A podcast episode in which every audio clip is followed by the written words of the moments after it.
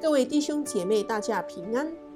现在是夫妻悄悄话时间，盼透过神的话语，借着彼此的分享，你们能走入幸福美满的婚姻生活。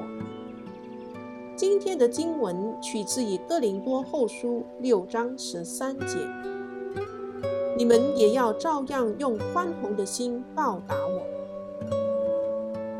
我的丈夫通常用某个例子来帮助父母教导孩子沟通的艺术。这个例子对我们的女性读者或许也有帮助，可以让他们帮助丈夫知道如何彼此对话。这例子是这样的：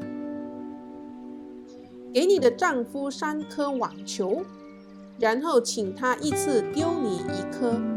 不要再把球丢还给他，而是把球拿在手里。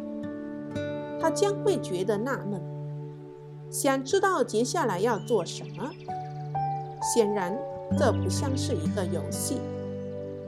接着，解释你的论点。好的对话就好像丢球游戏，你将一个想法或意见丢给你的丈夫，然后他丢回来。若你的丈夫不把球丢回来，游戏就结束了。两个人都会觉得尴尬，希望能够离开现场。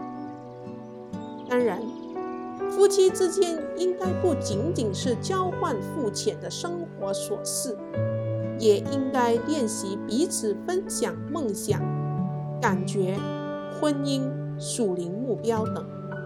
但这一切都始于对话游戏。